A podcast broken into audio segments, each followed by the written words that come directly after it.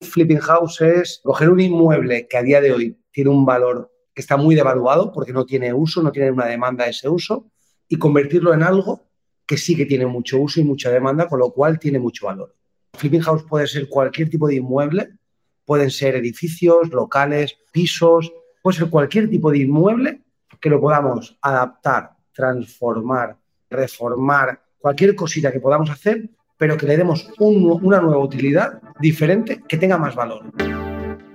Bienvenido a Hablemos de, un podcast semanal para los agentes inmobiliarios que no se quedan con las guías clásicas y buscan refrescar esta apasionante profesión con nuevas perspectivas, ideas y tendencias.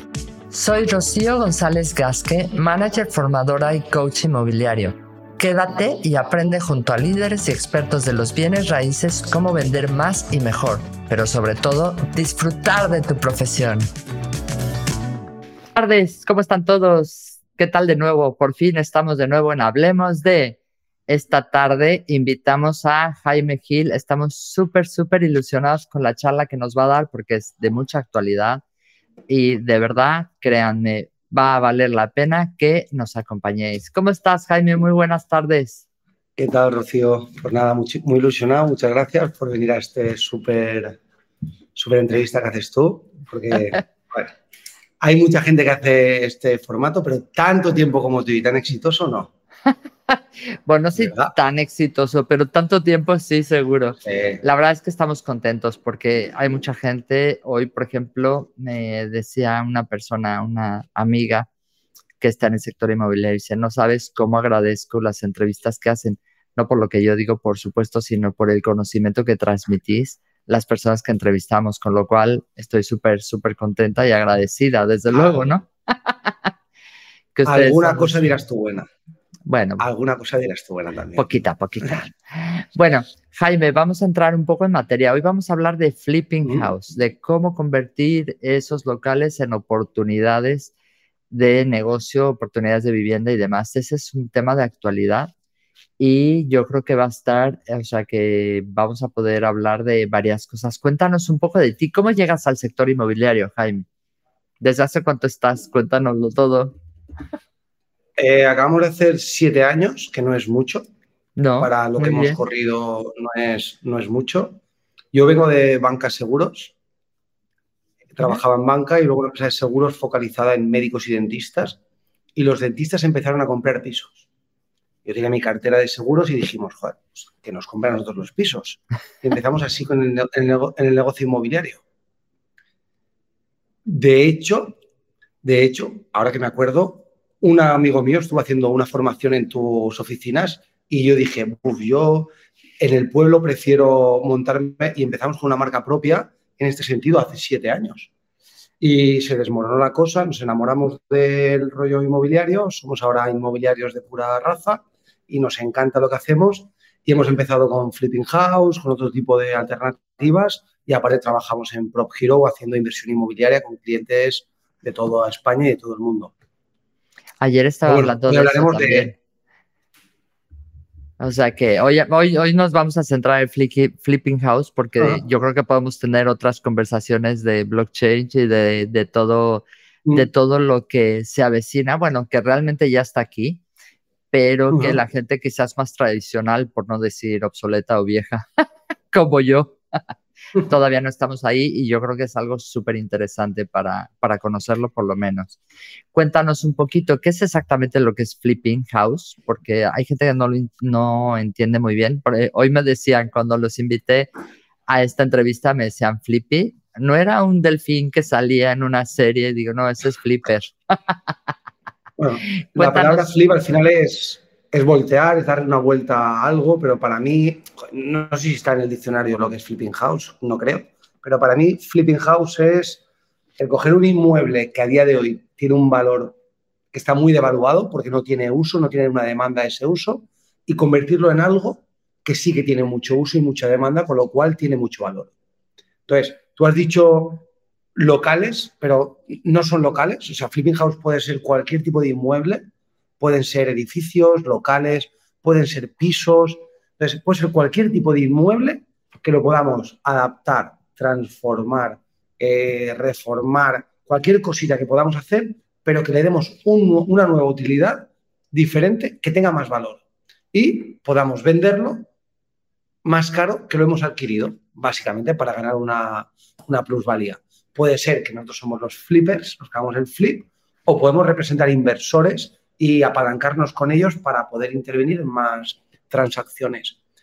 Esto a mí me mola que me lo que me traigas aquí de, y a contarlo, porque hay muchos youtubers, hay muchos inversores inmobiliarios en las redes que se han especializado en hacer esto y les va muy bien. Yo sé que a ti te siguen muchos inmobiliarios a ver este tipo de entrevistas y creo que los inmobiliarios tenemos muchísimos más conocimientos que estos eh, competidores que están en el mercado y yo los valoro y aprendo un montón de cosas de ellos porque comunican mucho en redes y demás.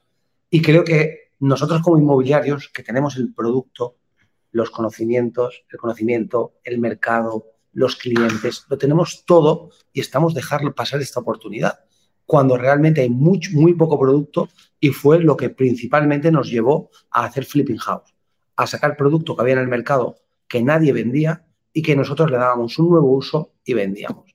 Y ahora, por la verdad que estamos haciendo cosas muy chulas y con muy poco riesgo y muy divertidas. Que ahora, si quieres, comparto. Súper, sí, vamos, vamos ahí. Yo creo que, Javier Tionar, antes de, entrar en, en, directo, hablábamos de qué tal te está yendo. Oye, pues súper bien, a nosotros también. Y al final dices, realmente, ¿cómo se nota alguien que está siempre buscando oportunidades? Porque independientemente de cómo está, como decía Jaime antes de entrar, es yo solamente me puedo ocupar de lo que yo puedo hacer.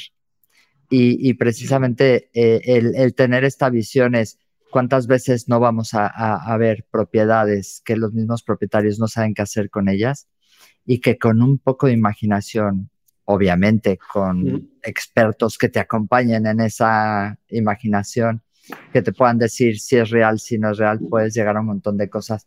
Cuéntanos un poquito eh, ¿cuál fue tu proyecto? O sea, tu primer proyecto de Flipping, ¿cómo fue esa experiencia? Cuéntanos.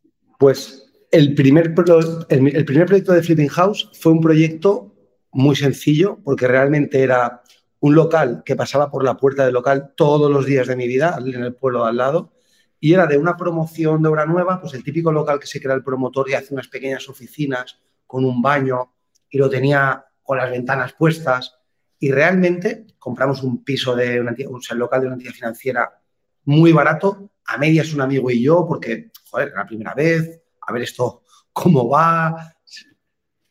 Y pusimos un tabique de pladur para sacar un par de habitaciones, montamos una cocina, se le puso un laminado, o sea, una inversión mísera. Y vamos, tuvo un éxito la venta, o sea, se vendió en, en cero coma. Hicimos un homestay y lo pusimos bonito, pero enseguida lo vendimos y dijimos, joder, este local lleva ahí la vida de tiempo, lo hemos visto días y días y días y días. Sí que es cierto que cuando acabamos la reforma, pues costó un poquito más de lo que nos cuesta ahora a nivel ayuntamiento, licencia, pim, pim, pim. Bueno, nos podría haber salido mal porque no, no teníamos el 100% de la información y éramos muy tirados adelante y dijimos, costó el local de compra 34.000 euros, quiero decir que era una inversión muy moderada, no era ninguna cosa... Pero ahí fue muy de alma y hoy, ya va con conocimiento y, expertise y demás. Ahora quizás no hubieras invertido ahí o sí. ¿no? Ahora hubiera hecho, hubiera hecho los deberes antes de invertir. Entonces nos tiramos adelante y hoy pienso, joder, me tiré adelante sin tener toda la información que yo debería haber controlado y que ahora compartiré lo que serían las tres cosas puntuales que tienes que tener claro antes de invertir en un local o en una inversión de flipping house, que yo haría, vamos. Mm. Oye, ¿y cómo seleccionas las casas que vas a comprar para luego remodelar y vender? ¿Qué características buscas? Tú lo que haces, perdona que te pregunte Jaime, lo que haces tú es, las compras tú y haces todo o hablas con los propietarios en casos, ¿cómo es? hacemos de todo. Básicamente los, los inicios han sido yo, yo con algún amigo que tenemos algún, alguna fiesta, algún negocio de inmobiliario, eh, íbamos y comprábamos. O sea, básicamente es eh, ver cuánto vale un local, qué disposición física tiene, eh, cuál es el coste de la reforma y cuánto estimamos que se va a poder vender. Pero bien sea un local o bien sean inmuebles que están en un estado deplorable, lamentable, y yo siempre decía, cuanto peor, mejor. O sea, que esté, es verdad, o sea, yo he llevado a, compañeros míos de la inmobiliaria o, incluso a mi socio y le decía, he visto uno de maravilla. Y me decía, Jaime, tío, te estás pasando, este, este se quedó. Y, y luego han salido muy bien. Entonces, realmente hay que tener muy claro qué tipo de, o sea, qué, qué tipo de cliente final vamos a tener.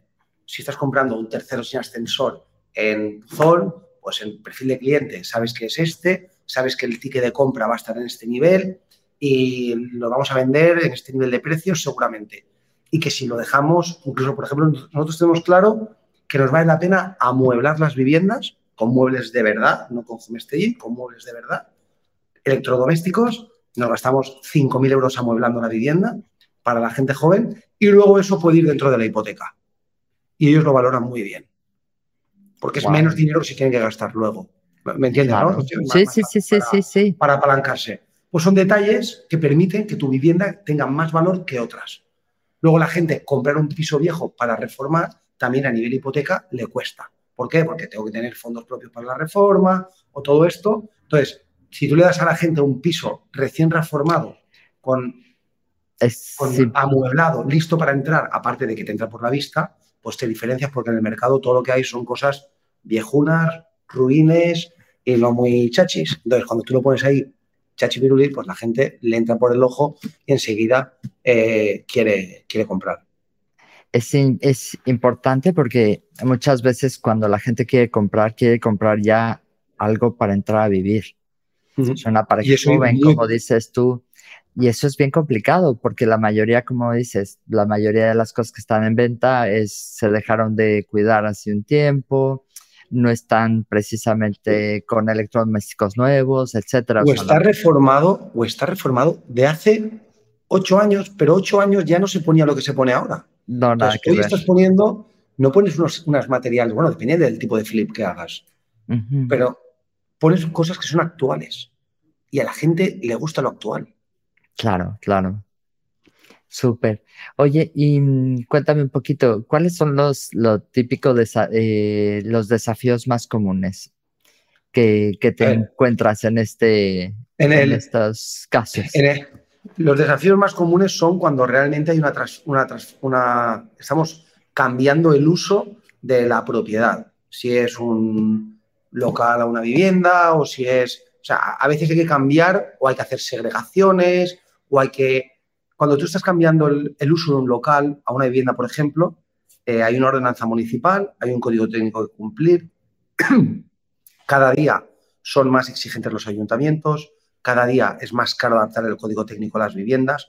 Adaptar al código técnico básicamente es lo que a día de hoy en una obra nueva, en una finca de obra nueva, nos exigirían pues a nivel de aislamiento, los ventanales, todo ese tipo de cosas. Entonces, como nos están exigiendo cada día más cosas por el tema de la eficiencia energética y demás, pues es más caro reformar. Entonces, los proyectos de locales y demás, o vas a, vamos a locales de dimensiones más grandes, o los márgenes son más complicados de conseguir como se conseguían hace dos o tres años. Entonces, para mí, el challenge más o los, los retos más importantes a los que nos enfrentamos es a que la administración te diga claramente qué cosas tienes que hacer y cuáles no. Si me vas a pedir, si me vas a permitir tener una alternativa con la salida de humos, si me vas a obligar a tener que dotar de plazas de aparcamiento, si me vas a obligar a cambiar, no sé, algo, o por ejemplo, eh, las poblaciones que tienen ríos o barrancos, hay, está el Patricova que te obliga a sobrelevar el suelo dependiendo del mapa del Patricova. Bueno, tiene, tiene miga esto, no es sencillo es. Para mí, ¿cuál es una buena estrategia? Centrarte en un ayuntamiento con el que tengas con un buen técnico buena relación, que el arquitecto lleve de tu mano porque hay que buscar un arquitecto, puedas hacer cosas y puedas tener diálogo con ellos para no tener que ir. Cualquier pregunta, mételo por, registro de entrada y ya te contestaré. es un rollo. Lo ideal es el, tener ese diálogo para poder buscar la flexibilidad en que el ayuntamiento se adapte a las exigencias y que no sea lo que diga la norma. Entonces, ahí es un poco... nosotros, nosotros como inmobiliarios, por ejemplo, sería súper interesante que nos asociáramos o nos aliáramos, digamos, con empresas de construcción o empresas también, que hay muchos arquitectos técnicos que, hacen este tipo de, trabajos. Sobre, todo, yo te diría más técnicos que constructores. Porque el constructor te va a dar un valor de lo que vale la reforma. Pero yo ya te la digo. O sea, a euro metro cuadrado. Yo ya te digo cuánto vale la reforma según yo veo el local y te digo esto vale a 800 o a 600 o a 700 el metro cuadrado. Porque el arquitecto es el que me va a decir qué cosas hay que hacer. Y el constructor nos va a decir cuánto valen las cosas que el arquitecto ha dicho que hay que hacer. Hmm. A día de hoy yo te podría decir en un local lo que el arquitecto me va a decir, porque ya hemos hecho muchos, y cuánto me va a decir el constructor que vale. Pero obviamente yo inicialmente lo que me aliaría sería con arquitectos técnicos que nos puedan ayudar a hacer este tipo de intervenciones. Pero estamos con el foco en el tema de los locales, pero hay muchas alternativas. O sea, estamos ahora mismo en viviendas grandes de poblaciones. Le iba a decir, hay un montón de pisos muy grandes en Valencia, por ejemplo, con, la, con el déficit de pisos que hay, la necesidad que hay. Hay muchísimos pisos grandes que no tienen tanta salida de venta precisamente porque euro metro cuadrado, 300 metros de piso, la reforma ya pica. Pero, Pero si ese piso le podemos hacer una división física y le podemos convertir en un rent to rent o en un co-living o opciones de inversión que un inversor en 300 metros puede sacar 12 habitaciones o 9 o 10 habitaciones y lo podemos meter en rentabilidad y encontramos a alguien, un partner que nos pueda gestionar eso en rentabilidad y lo colocas al 7%, al igual te das cuenta que puede esa vivienda salir a un muy buen precio de mercado. Fíjate, es que es hablar contigo y es un gustazo. Me acuerdo con, la primera vez que oí a Jaime de esto fue en el... Emocionate. ¿Cómo se llama? No, Emocionate, creo que fue antes, ¿no? En el de Valencia. bueno, si estuvieron ahí, ahí. más o menos, sí. sí. Y lo que más me gustaba era efectivamente tu capacidad de ver oportunidades. Me acuerdo que me, nos comentaste en eso un ejemplo para la gente que nos está escuchando, para los inmobiliarios que nos están escuchando, pero al final nuestro canal es para, el, para inmobiliarios, es eh, ese local tan grande que convertiste como en cuatro o cinco viviendas, ¿no? ¿Cómo llegaste? lo viste? 15. 15. Perdón. Sí, sí. Ahora mismo están transformándose. Ese local está ya finiquitado y tenemos otro de 15, otro de 8 y otro de 10. Y luego hay otras intervenciones más pequeñitas. Hoy, por ejemplo, nos han pasado en Puzol un bar de 60.000 euros, de 80 y pico metros, y vamos a convertirlo en dos lofts pequeñitos. Estás comprando el suelo a, a precio 30 y pico mil euros cada, cada espacio y 30.000 de reforma en cada uno, con 60.000 euros tienes de coste dos pisos. 500, 600 euros al mes tienes el 9 por lo menos, ¿no? O lo puedes vender a 15, 18 mil euros más cada uno de ellos. Entonces, puedes, por lo que tú preguntabas, puedes hacer tú la inversión o puedes buscar un inversor que te ayude para poder entrar en este tipo de intervenciones o incluso con el propietario y solo pagar tú la reforma. Me está entrando como taquicardia de quiero salir corriendo a buscar.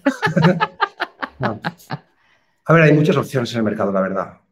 Y imagino que en cada ubicación de España pues habrá un estilo de propiedades, eh, se pueden dividir casas de pueblo y segregarlas en varias unidades.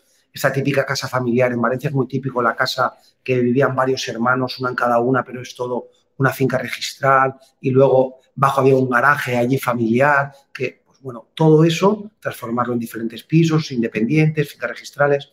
Hay muchas opciones hoy, la verdad. O, edificios, como dices, tenemos por ahí un edificio, hay cosas que, podemos hablar, ¿no? Oye, em, ¿cuál es el proyecto de Flipping House que más orgulloso te sientes? Pues el de, las 15 por el volumen, pero realmente el que más cariño le tengo es uno de, de Moncada, que es una población aquí en Valencia que tiene perfil universitario, que tiene el CEU y alguna universidad más. estábamos en la pandemia y esta operación fue la segunda. Entonces nos salió también la primera, estábamos en la pandemia y había un local en, Moncada que era un bar y ponía en la en un particular. Se vende bar sin licencia y no se puede obtener licencia del mismo por su fisionomía. Yo dije, joder, qué mal lo tiene este para vender esto. En una calle no comercial, lo tenía en 36.000. O sea, baratísimo, pero es que era, aquello era Chernóbil. El local era lamentable. Se vende local, que no puede ser local, pero si quieres local, no es. Era para, era para hacer un almacén. Y fui con mi amigo y decía, Jaime, tío, te estás pasando. yo, yo me lo creo. Y entramos, y la verdad que fue uno que cuando se quitó la barra, el patio de luces, o sea, fue chulísimo. Y quedó muy chulo. Y es la verdad que lo recuerdo, fue bastante rentable, pero tampoco, o sea, no, nos cambió la vida en cuanto económicamente. Pero no sé, lo recuerdo ese con mucho, con mucho cariño. De todas maneras, Rocío, muchas veces cuando estamos alquilando pisos nos centramos rentabilidad del 7, el 7,5, el 8, la que sea. Pero cuando hacemos un flip y dices, he ganado, por poner un ejemplo, 10.000 sobre una inversión de 70.000 dices, bueno, 10.000 no es mucho. Bueno, he ganado 10.000 en cuatro meses. Si lo anualizo, a lo mejor la red, haz la formulita. Haz la fórmula, claro, claro. Haz la fórmula, es decir, que, la, posibilidad de, capital gain o de, ganancia que tenemos es muy alta, con, muy poquito dinero, porque en un año puedes hacer dos flips y medio con el mismo dinero. Si es un local, pues más de uno y medio con el mismo dinero sería difícil por, que los ayuntamientos tienen su tiempo y demás. Pero si son pisos, vamos, puedes hacer un flip de dos flips y medio con el mismo dinero y realmente con... Eso, 20.000 euros al año tampoco está mal, ¿no? No, no, está, muy bien. no, que al final es... Pero a mí me gustaría, ahora Jaime, desde el punto de vista inmobiliario, porque aquí nos ven muchos agentes que empiezan, muchos gerentes inmobiliarios de toda América Latina, de España, ¿cómo puedes decirle, o sea, qué es lo que tendría que hacer un inmobiliario para intentar pensar en esas oportunidades? Porque todos, o sea, con quien hables es, ¡ay, qué difícil está la cosa! Que realmente lo que te decía, nosotros realmente estamos teniendo mucha suerte, pero yo creo que podríamos tener más después de la conversación que estoy teniendo contigo. Pero, ¿qué le dirías a ese inmobiliario que empieza? ¿Por dónde tendría que empezar para, para empezar a atender este tipo de, no, se puede atacar por todos los flancos. Tenemos que centrarnos y decir, vale, yo por mi mercado, por la por donde yo vivo, pues yo vivo en una zona en pueblos al lado de la CAPI, donde la actividad comercial de los pueblos ha bajado mucho y hay muchos comercios en, calles no principales donde el precio de los locales se ha devaluado mucho. Pues yo todas las noches, cuando estoy en la cama, me pongo en la búsqueda que yo tengo, que al final es en mi zona todos los locales por euro metro cuadrado. ¿Por qué? Porque por euro metro cuadrado, porque si pongo por precio, habrá unos muy grandes, unos muy pequeños, pero yo busco por euro metro cuadrado. Entonces, por euro metro cuadrado, ¿cuáles son los más baratos?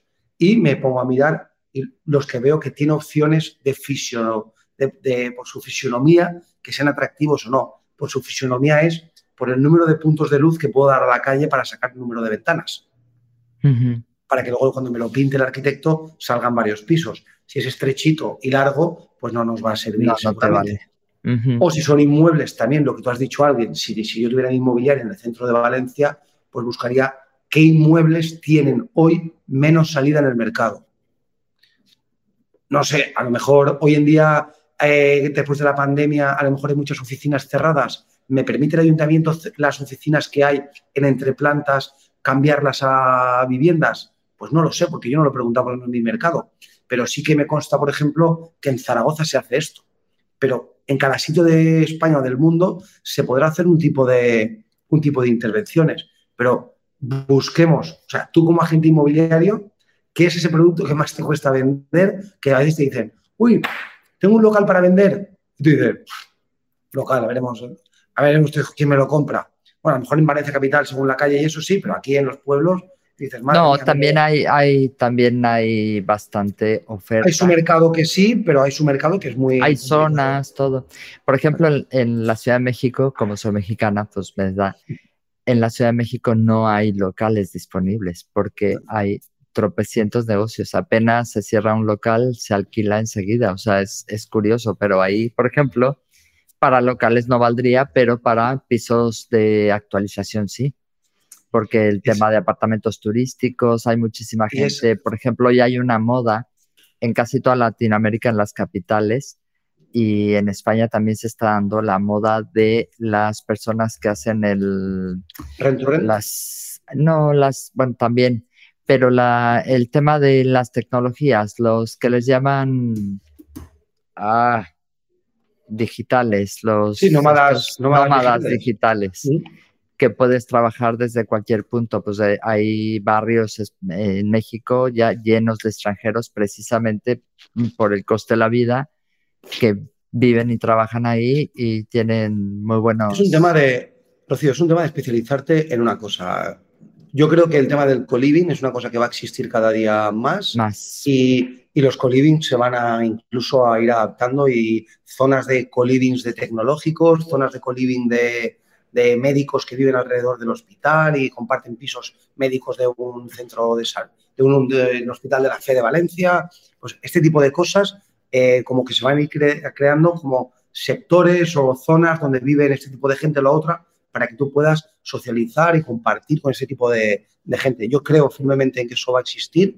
Creo que el tema del rent to rent como inmobiliario es algo que, está, que es muy interesante porque nosotros somos inmobiliarios y alquilar pisos por habitaciones pues es algo que no sabemos hacer o que, podemos aprender, ¿eh? que aquí se puede aprender. Sí, nosotros tenemos ya un agente especializado en eso, o sea, tampoco es tan complejo. Pues pero qué decir, puedes decir, no, yo eso no lo quiero hacer. Bueno, pero tú puedes encontrar viviendas que se puede invertir y que un especialista en alquiler por habitaciones te pague un fijo más alto que el residencial para luego explotarlo y tienes una renta garantizada, sin mantenimiento, que está fuera de la ley de De hecho, hay empresas que se dedican a eso. O sea, que ya podríamos directamente alquilarle a esta empresa y dejarlo todo.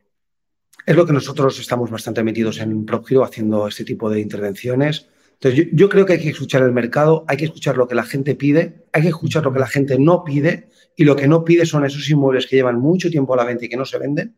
Y lo que pide es, pues, nuevas tendencias, y nuevas adaptaciones al mercado. Entonces, creo que lo más fácil que hay para empezar es comprar un piso viejo, reformarlo y venderlo. Eso tiene muy poco riesgo, pero obviamente la rentabilidad es mucho menor que si hacemos una gran transformación, cambiando el uso del inmueble, cambiando la fisonomía, cambiando la distribución, cambiando el número de unidades y le das una vuelta al inmueble, obviamente la rentabilidad que se puede obtener pues es mucho más, es mucho más alto. Más interesante, ¿no? Oye, eh, hablando de reformas y esto, ¿cómo gestionas los presupuestos? Porque cuando hablabas de constructor se me ponía la piel de gallina, porque cuando eh, nos dieron el presupuesto del local donde tenemos la oficina, que es un local espectacular, 300 metros en la zona prime de Valencia, bla, bla, bla, una cosa fue lo que nos dijeron y otra muy diferente fue la que realmente nos costó. Entonces, ¿cómo haces para que efectivamente, porque eso te puede comer un proyecto, o sea, eh, si no tienes bien amarrado ese tema, ¿cómo se te puede ir todo el tema? La primera es que yo lo que recomiendo para la gente conforme que no te metas en un proyecto de 300 metros en tu primera intervención, que sea algo que aprendamos a caminar y luego ya correremos. Igualmente nuestras relaciones con nuestros partners tienen que ser de la misma manera. Camina con ellos y luego ya correrás. Es decir, no le des a un constructor una reforma de 300 metros, dar una de 30, luego una de 100, luego una de 200, luego una de 500 y poco a poco vayamos creciendo, que él vaya creciendo con nosotros y nosotros con él y vayamos creando esa confianza. Con los constructores, realmente a nosotros prácticamente no nos dan los precios, se los damos nosotros tengo este local, lo tengo que reformar por este importe, tengo que hacer esto, y tú sabes que hay que hacerlo todo. Y todo es todo. ¿Hay que poner timbre en la casa? Sí. ¿Hay que poner campana extractora? Sí. Hay que ponerlo todo. Mm. Tiene que ser una vivienda.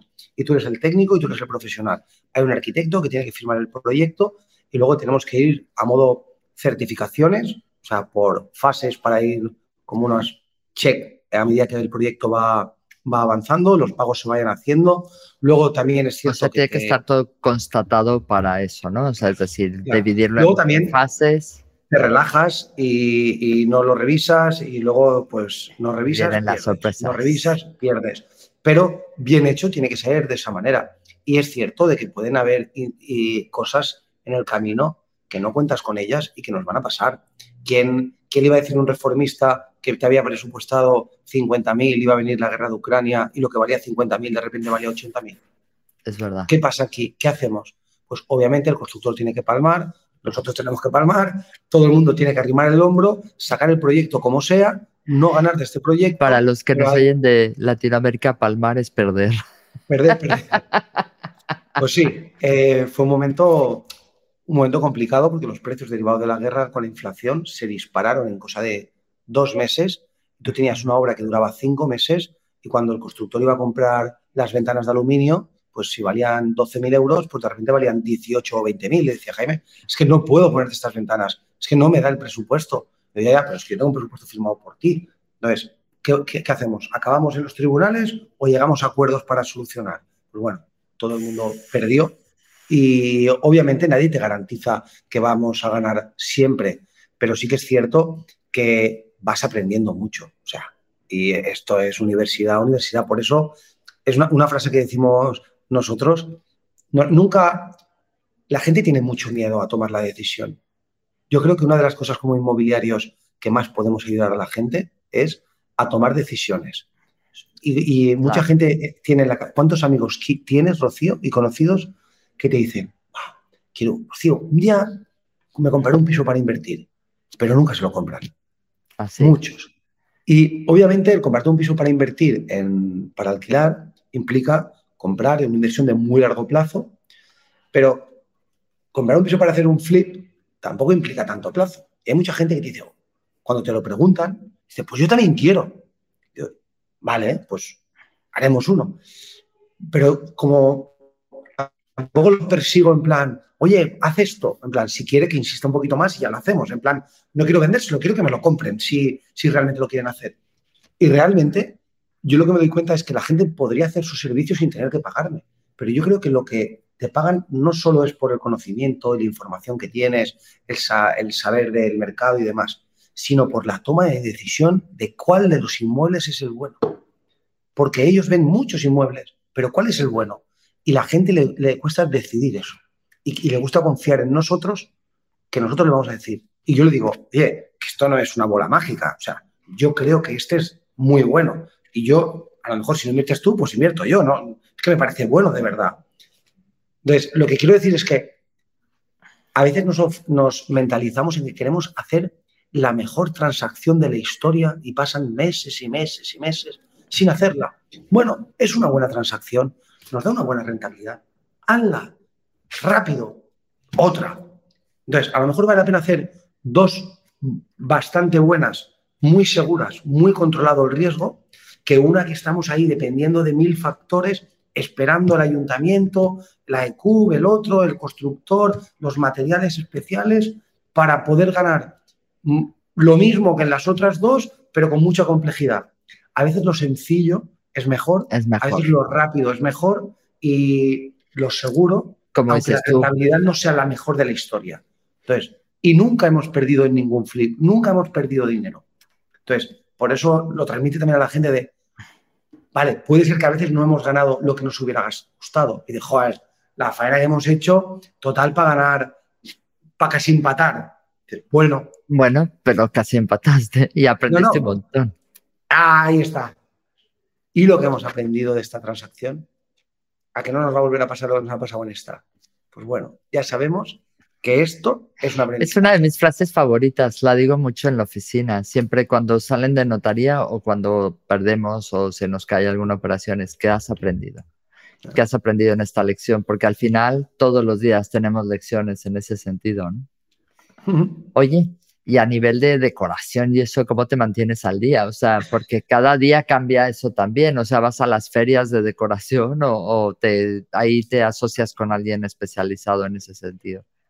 Cuando empezamos, cuando empezamos, pues tiras mucho de Pinterest, Instagram, viendo pisos, viendo vídeos, yendo a, pues, a Ikea, a tiendas, fotos de cómo lo tienen ellos puesto allí, enseguida, oye, esto hay que copiarlo en los pisos de Homesteading o los pisos de Flip, porque ves que hay ideas en, los, las tiendas económicas o no muy caras y, y, que molan, están chulas, son bonitas, y dices, bueno, hay que replicar, copiar, copiar y copiar a medida que vas avanzando, bueno, tú sabes que aquí en JJ tenemos un departamento de homestaging bastante, bastante bien, con lo cual tenemos el homestaging, pero nos dimos cuenta luego ya lo de, amueblar, lo de amueblar directamente los pisos. Entonces, ahora mismo amueblamos, ahora hemos subido un poquito el ticket de nuestro flip, hemos ido a flips un poquito más, ya no los más baratitos del mercado, sino pisos ya de, con locales del año 2005 y tal, y hacer pisos más guapos, más guapos aunque sean bajos vivienda y tal. Y estos últimos, esta última flip que hemos hecho en Rafael Buñol, dos, dos pisos, hemos contratado ya directamente una interiorista, nos ha hecho ella, o sea, nos ha mueblado ella el piso, nos ha puesto flores, papeles en la pared, lámparas colgadas, o sea, todo, full equipo. Impresionante. Y ha quedado muy bonito, o sea, pero muy bonito, muy bonito, muy bonito. Y obviamente se vendió en menos de una semana el inmueble, nos quedamos con la cara diciendo, al final hemos salido baratos y pensábamos que íbamos a salir muy caros. Oye, ¿no te pasa cuando te pasa eso de me lo tenía que haber quedado? No, no, no. No, no, no, no, eso sí que...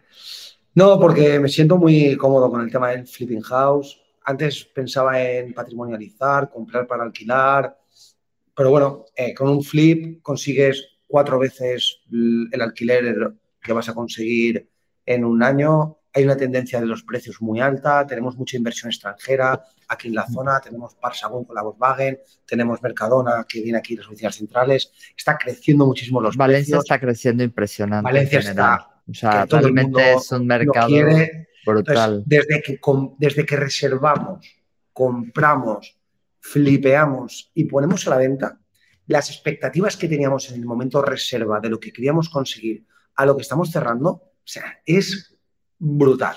Entonces, realmente estamos en un mercado que también creo que es importante. Estar haciendo flip en un mercado bajista, pues no se me ha dado nunca el caso. No sé cómo se podría hacer, pero creo, se me antoja. Quizás ahí ya más complicado. complicado. Bueno, solo si hacemos transformación. Analizarías, analizarías con mucho más detalle quizás el, posible retorno. El, comprar pisos para reformar y luego vender, a mí ahora eso se me hace un poquito como, no riesgoso, pero no tanto por el flip. Es que el, margen es muy bajo. Realmente. Hay muy poco margen, sí. Hay que buscar o un poquito de transformación o tener la oportunidad. Hay que, hay que buscar la oportunidad. Porque realmente sea el chollo que dicen, ¿no? El, el piso super de oportunidad. Aquí también es cierto, Rocío, que nosotros tenemos, o sea, yo cuando viene un cliente y me dice, oye Jaime, si tienes alguna oportunidad para inversión, me la das. Y yo siempre le digo, bueno, si viene algún fondo o alguna cosa con complejidad, puede ser una oportunidad con riesgo. Porque yo como inmobiliario, cuando vienen inmuebles para venderlos nosotros, yo me debo a mi propietario que me ha contratado. Y obviamente le voy a recomendar vendértelo lo más caro posible. O sea, nosotros somos inmobiliarios y nos debemos a la representación de nuestros clientes. Y cuando yo te represente a ti como inversor, ya buscaremos cosas de fondos, de bancos, ya transformaremos locales para hacer cosas, pero cuando vienen propietarios en mi casa, hay que valorar lo más alto posible. Por un lado, entonces, tienes o propietarios que te encargan efectivamente la venta a través de un flipping, etcétera, o tienes inversionistas, por otro lado, que te dicen, oye, quiero que me encuentres esa oportunidad no están peleados porque están encargándote ambos, pero no necesariamente hablamos del mismo producto, o sea, eso lo tenemos claro. Y nos encontramos muchísimas veces producto que puede tener Rocío en su inmobiliaria que no ha tenido la manera de pensar, bueno, Rocío sí que lo hubiera pensado, otros inmobiliarios bueno, no que no han pensado cómo hacerlo, no han pensado cómo hacerlo y realmente me llega mucho rebote, esto sí que es muy guay, cuando me llega rebotado alguien que tiene un producto con otra inmobiliaria que no le ha sabido dar una solución y conforme vienen y lo vemos y que es, vamos, blanco y en botella este producto, esta solución, vamos a hacer una segregación para este local, convertirlo en tres pisos, hemos hecho en la zona, conocemos el ayuntamiento y 100% sale. Y conforme viene la vivienda, al inmueble, y a lo mejor estaba pidiendo 100.000 euros y le podemos conseguir, le digo, no, no, no, no 100, vamos a conseguir 110.000 y, la gente alucina y dice, no, si yo quería 100. pero es que si lo, si lo segregamos, esto que tiene 180 metros en tres unidades de 60, te vamos a poder conseguir 110.000 euros porque se puede pagar a tanto el metro cuadrado aquí, que es lo justo. Y tenemos un inversor que lo va a comprar encantado porque lo va a comprar, lo va a reformar y, y le va a sacar 20.000 a cada uno, y el vendedor está súper contento porque le hemos dado una vuelta a algo que no sabía vender, pero es que el comprador está súper contento porque ha hecho un flip y le ha ganado. Entonces, realmente la aportación de valor aquí es muy alta. Obviamente, hay riesgo, hay que recomendar cosas que asumen riesgo a los clientes y hay que mojarse. Si no te mojas. Al final es, ¿quién puede hacer esas inversiones? Pues quien tiene la capacidad. Ayer hablaba de eso en una tertulia. Al final, no todo el mundo es capaz de invertir y hay que ver en qué puedes invertir, ¿no? Si tienes, si asumes eso. Oye, una pregunta. Eh, la parte del arquitecto técnico, porque tú tienes muchos conocimientos de eso, ¿estudiaste eso? No, yo soy ¿O es economista. ¿Y tienes un arquitecto ya de base en tu oficina o no? te has asociado? Tenemos, tenemos cuatro o cinco colaboradores principales que son los que se encargan. Eh, y sí, ahora en PropHero estamos en proceso de selección de tener un arquitecto técnico para tener alguien en plantilla por el volumen que supone, porque la verdad que son muchos proyectos, pero no vamos a llegar con uno, con uno solo, porque estamos haciendo muchísimas intervenciones. Pero sí que es cierto que tener un arquitecto y estar alineado con él. Y luego somos un poco tacaños, los inmobiliarios. no, es, que es verdad. A veces me dicen los arquitectos, cojo uno nuevo y me dicen, oye, ve si me, me puedes ir y me dibujas el plano, me dices qué distribución sale y me pides una compatibilidad urbanística para ver si puedo hacer el cambio de uso, me miras a ver si podemos... Que ya, ya, pero yo, gratis no trabajo, yo, no digo que trabajes gratis, ¿ves? Hazlo me, dices cuánto me cobras y luego si sale a cambio del proyecto, pues ya, ya lo tenemos a cuenta porque ya eso te sirve.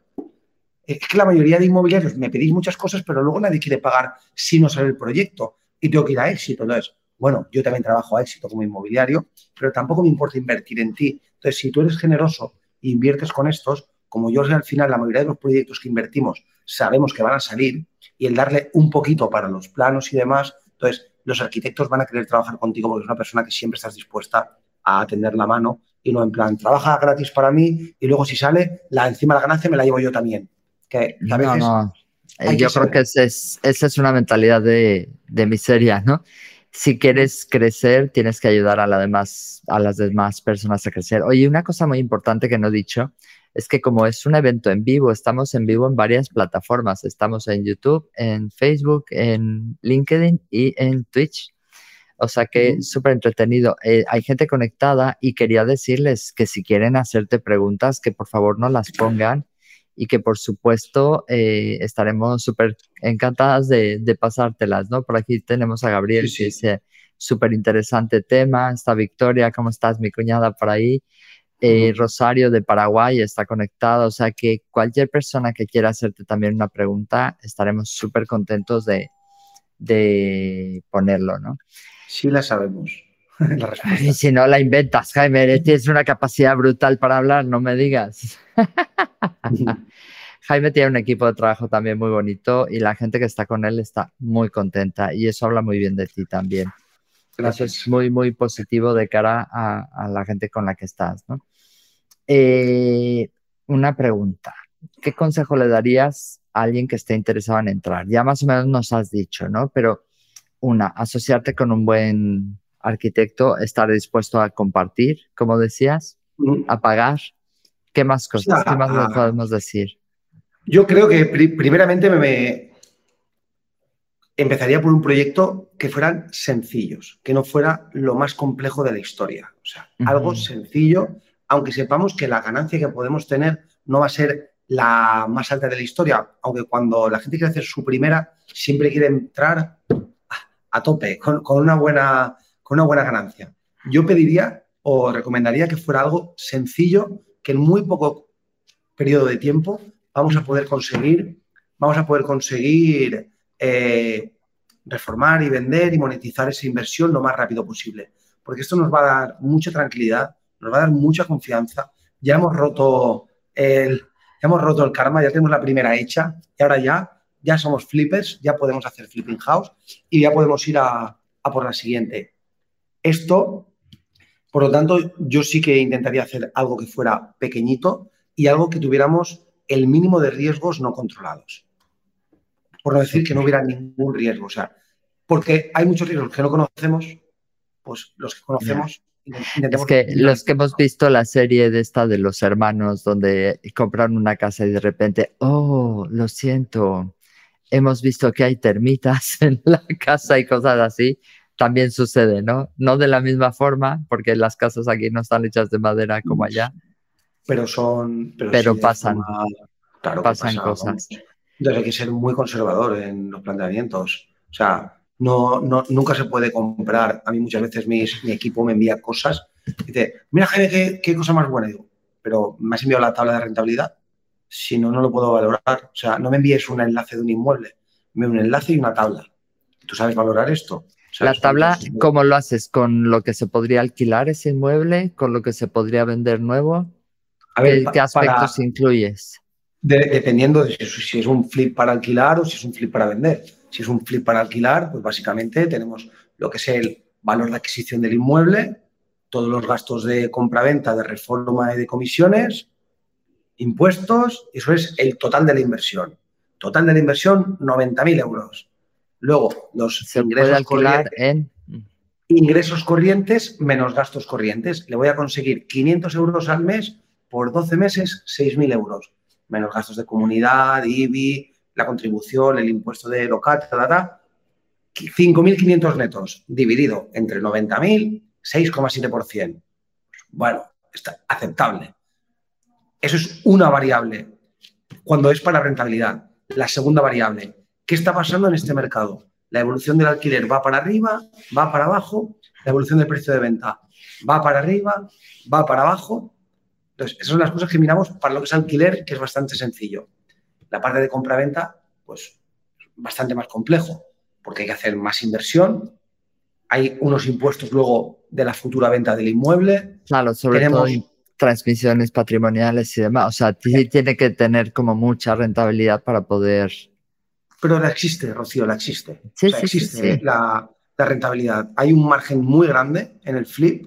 Hay, muchas, muchas propiedades que podrían ser así, muchas propiedades grandes. Hay un concepto que dijiste que no soy experta y me encantaría que me explicaras. Ahora sí que es a nivel egoísta.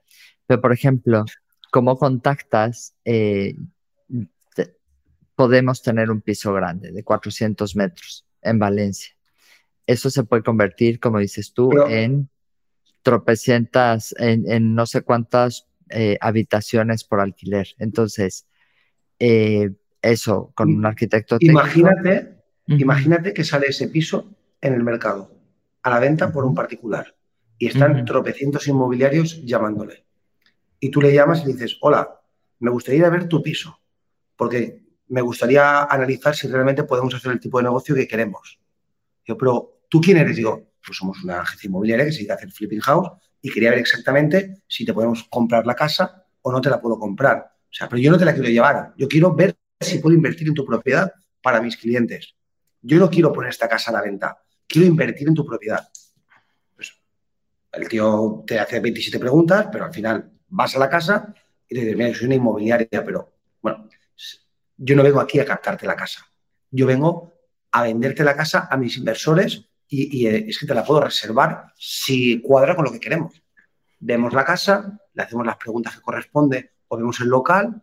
Entonces, la gente siempre se piensa que tú vas allí a captarle la casa. Pero no, que es que no quiero llevar esta casa. Claro, porque a lo mejor llegas a esa casa y dices, de acuerdo a su distribución, de acuerdo a su estado, de acuerdo a una serie de factores, tú ves que ahí no se puede hacer la reforma tan bien porque tiene unos pasillos enormes y no te da. Y dices, gracias, pero no gracias, ¿no? Claro, no, le decimos, mira, no nos, e, en un piso normalmente sí que lo tiramos a captar porque al final eso suele tener, suele tener venta a un piso. Pero imagínate que es una casa de pueblo de estas grandes, complicada de vender en una población. Vamos, lo vemos, se puede hacer un flip, nos interesa. No se puede hacer un flip, le decimos, mira, es que no me interesa vender la casa. Y el propietario te dice, sí, sí, sí, es que, es que quiero que me la lleves tú. Y yo, pues que a mí no me interesa llevar la casa, porque creo que tú quieres 200.000 euros por la casa. si yo pudiera hacer un flip, si pudiera hacer un flip, pues podría estar en precio de mercado, porque estoy aportándole yo mucho valor a la casa y está justificado pagar ese precio, pero si no podemos hacer un flip, esta casa vale 120.000 o 130.000 y a mí en 120 o 130 como no te quiero pedir que bajes el precio un 50%, porque el precio se lo has puesto tú, es que quieres ese, y yo no soy nadie para decirte que bajes un 50% el precio, prefiero no llevarla. Y te dicen, no, no, no, es que quiero que la lleves tú. Hombre, puede ser 150.000 me pagarían. bueno, vale, vamos a coger. Y, el cliente insiste porque tú tienes un planteamiento de inicio diferente. Yo vengo aquí a aportarte valor. Si es un piso normal, pues voy a captarlo con cualquier inmobiliaria. Pero cuando son productos disruptivos que se salgan de lo normal, yo no voy a captar la propiedad, yo voy a venderla. De hecho, voy a reservarla. Es más, la podemos reservar nosotros en nombre de la inmobiliaria con una cláusula de cesión hacia nuestro inversor. Luego, digo, no, no, es que yo vengo aquí y te la reservo ahora mismo. Cuando tenga clara la documentación, o le puedo hacer una oferta y digo, mira, si el ayuntamiento me verifica que puedo hacer una un cambio de uso sin dotar de plazas de aparcamiento aquí, que tengo que consultarlo mañana en el ayuntamiento, ya tengo el documento de arras que es este. Y si quieres te entrego el dinero a cuenta cuando me confirmen que no hay que dotar de aparcamiento. Y el cliente ve, este tío me aporta valor, porque estamos dándole soluciones a algo y si no, no lo quiero, básicamente. Mm. Y luego veremos si llegamos a un acuerdo, porque ellos van a insistir en que, pero más que nada porque somos, el planteamiento es diferente de partida. Mm.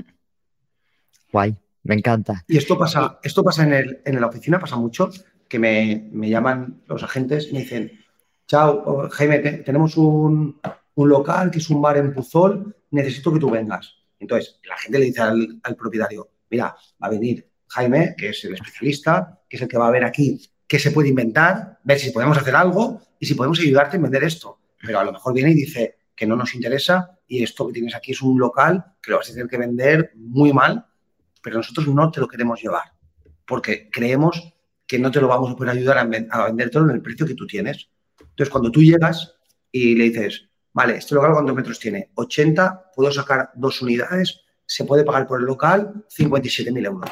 Oye, ¿por qué 57.000? Porque el local vale 57.000 euros, porque vale 29.000 euros cada, cada una de las unidades, más 30.000 euros de reforma, más mis fees, precio total 71.000 euros. Precio de venta de este local 80, el inversor va a ganar 9.000, así de sencillo.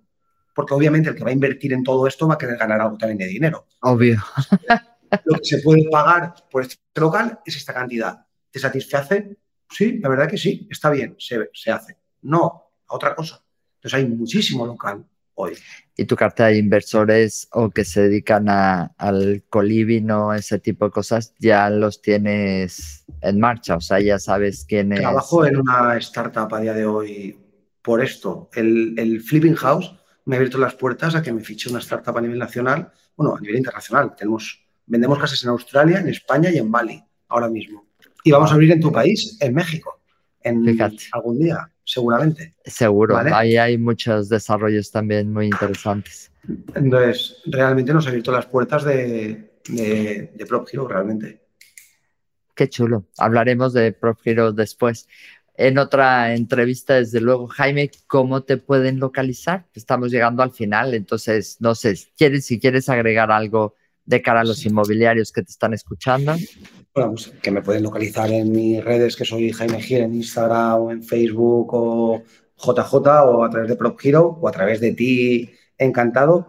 Que me encanta compartir eh, lo que hago y que la gente comparta conmigo y que me escriban y poder compartir. Muchas veces cuando salimos de un evento tipo Emocionate o el del colegio, luego la gente te escriba, oye, tengo este, en no sé qué pueblo, esta casa, ¿tú qué harías? Y, no sé, no, me molesta, o sea, dedicar, no tengo todo el tiempo del mundo, pero no me molesta compartir cosas con la gente. No, pero igual podemos darte una comisión por referido, decir, oye, mira, tengo esto, no sé cómo sacarlo, ayúdanos. Y entonces es como un referido. que me gusta, me gusta mucho colaborar con, con la gente por, porque muchas veces aprendes de otras, de otras zonas o de otros inmobiliarios. Yo lo que diría es que esto del flipping house, esto del rent to rent, son nuevas tendencias que hacen los no inmobiliarios, los que han entrado en el mercado inmobiliario. Es impresionante, como dices tú, los youtubers estos, que hay como su grupito ya, que se están haciendo de oro precisamente con, con esto y no son inmobiliarios, no tienen nuestra, y nosotros, y aquí hay muchos inmobiliarios picándose los ojos de, no encuentro oportunidades. Tienen, yo, yo no los menosprecio, porque es gente que se forma es gente que está en el mercado, es gente que curra también mucho, es gente que está persiguiendo la oportunidad constantemente y la realidad es que es gente que está aportando valor y haciendo cosas chulas. A mí lo que me frustra y lo que me fastidia es que nosotros como inmobiliario que tenemos los recursos, las relaciones, los contactos, la infraestructura, los inmuebles, lo tenemos todo, nos queremos hacer lo mismo de siempre.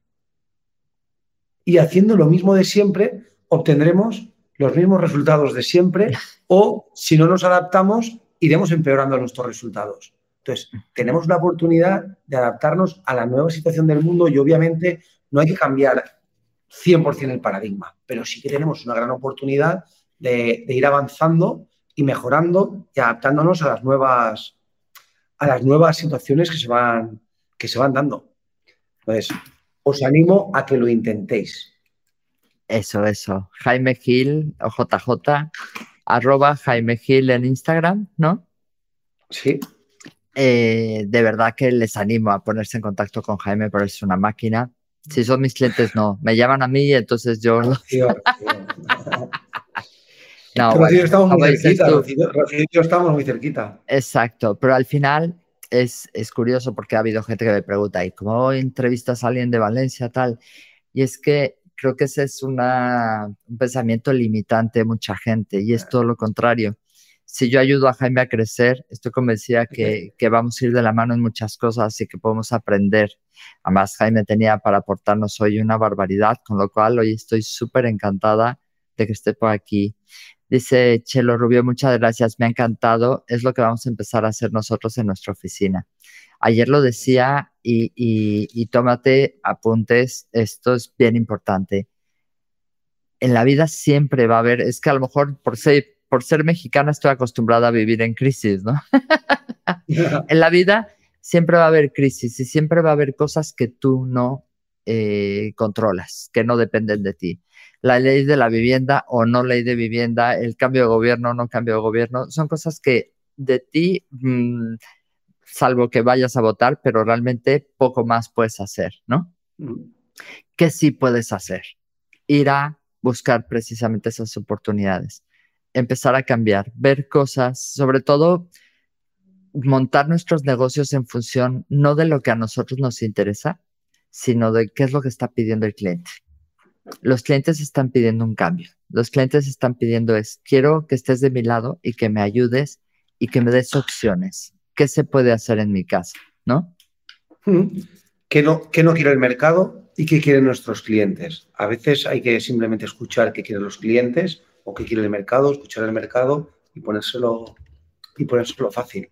La gente hoy en día quiere pocas complicaciones, la gente hoy en día no quiere pensar, no quiere riesgos y al final están dispuestos a pagar por sus, los servicios que contratan para que le hagan las cosas.